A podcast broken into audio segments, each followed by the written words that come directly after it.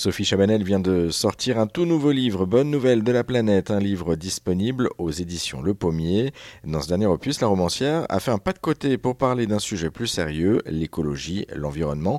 Et l'exercice n'a pas été facile, explique-t-elle, car elle n'avait aucune expertise sur le sujet. Explication. Quand vous avez proposé justement ce, livre, Bonne nouvelle de, la planète, au, départ, j'ai cru comprendre que c'était pas une chose facile parce que même vos proches vous ont dit mais euh, où, tu vas en fait euh, Tu es, dans un domaine que visiblement vous ne maîtrisiez pas et, eux, votre entourage n'avait pas l'air de savoir non plus où vous alliez, si je me trompe pas. C'est ce que vous dites dans le livre.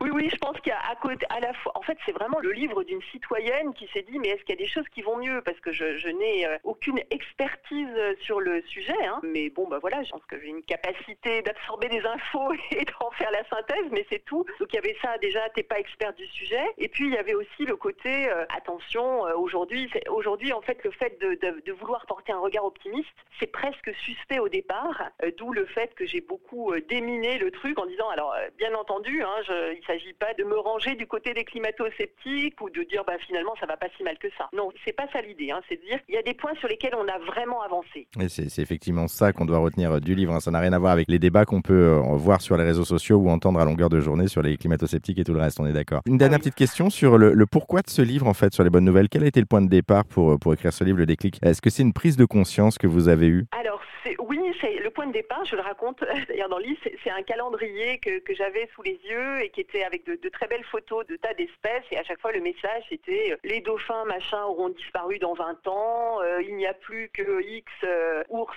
etc. Et en fait, je me suis dit, mais des messages comme ça, moi, ça me désespère et ça me donne pas envie d'agir. et j'ai beaucoup lu de travaux de psychologues bah, qui ont travaillé là-dessus. Et, en fait, pour se mobiliser sur un objectif, il faut quand même, ça paraît quand même du bon sens élémentaire. Il faut croire qu'on a une chance d'y arriver. Donc, si on se dit d'emblée, bah, en fait, il est trop tard, tout est fichu, c'est pas très mobilisateur. Donc, je me suis dit, moi, j'ai envie d'écrire un, livre. J'ai envie de trouver un livre, et puis j'en ai, pas trouvé, donc je me suis dit, je vais l'écrire, qui montre que, euh, ok, il y a des choses, il y a beaucoup de choses qui vont mal, mais il y a aussi des choses qui nous doivent nous montrer que ça vaut la peine de se bouger. Stéphanie, pour terminer, euh, moi, je me suis dit, quand on termine la lecture de votre livre, euh, bah, que peut-être la planète a encore une chance finalement et qu'on peut encore la sauver, que rien n'est perdu. Comment est-ce qu'on doit faire, selon vous, pour au quotidien pour préserver la, planète. Bah, Je pense qu'aujourd'hui, quand même, les, on, le sait, hein, c'est-à-dire que on a des, on a des, leviers euh, individuels qui consistent euh, à chauffer à 19 l'hiver au lieu de chauffer à 23, euh, à privilégier la marche à pied, le vélo et les transports en commun plutôt que la voiture pour des trajets courts sur lesquels on a, on a vraiment des alternatives. on a aussi tout ce qui relève finalement du,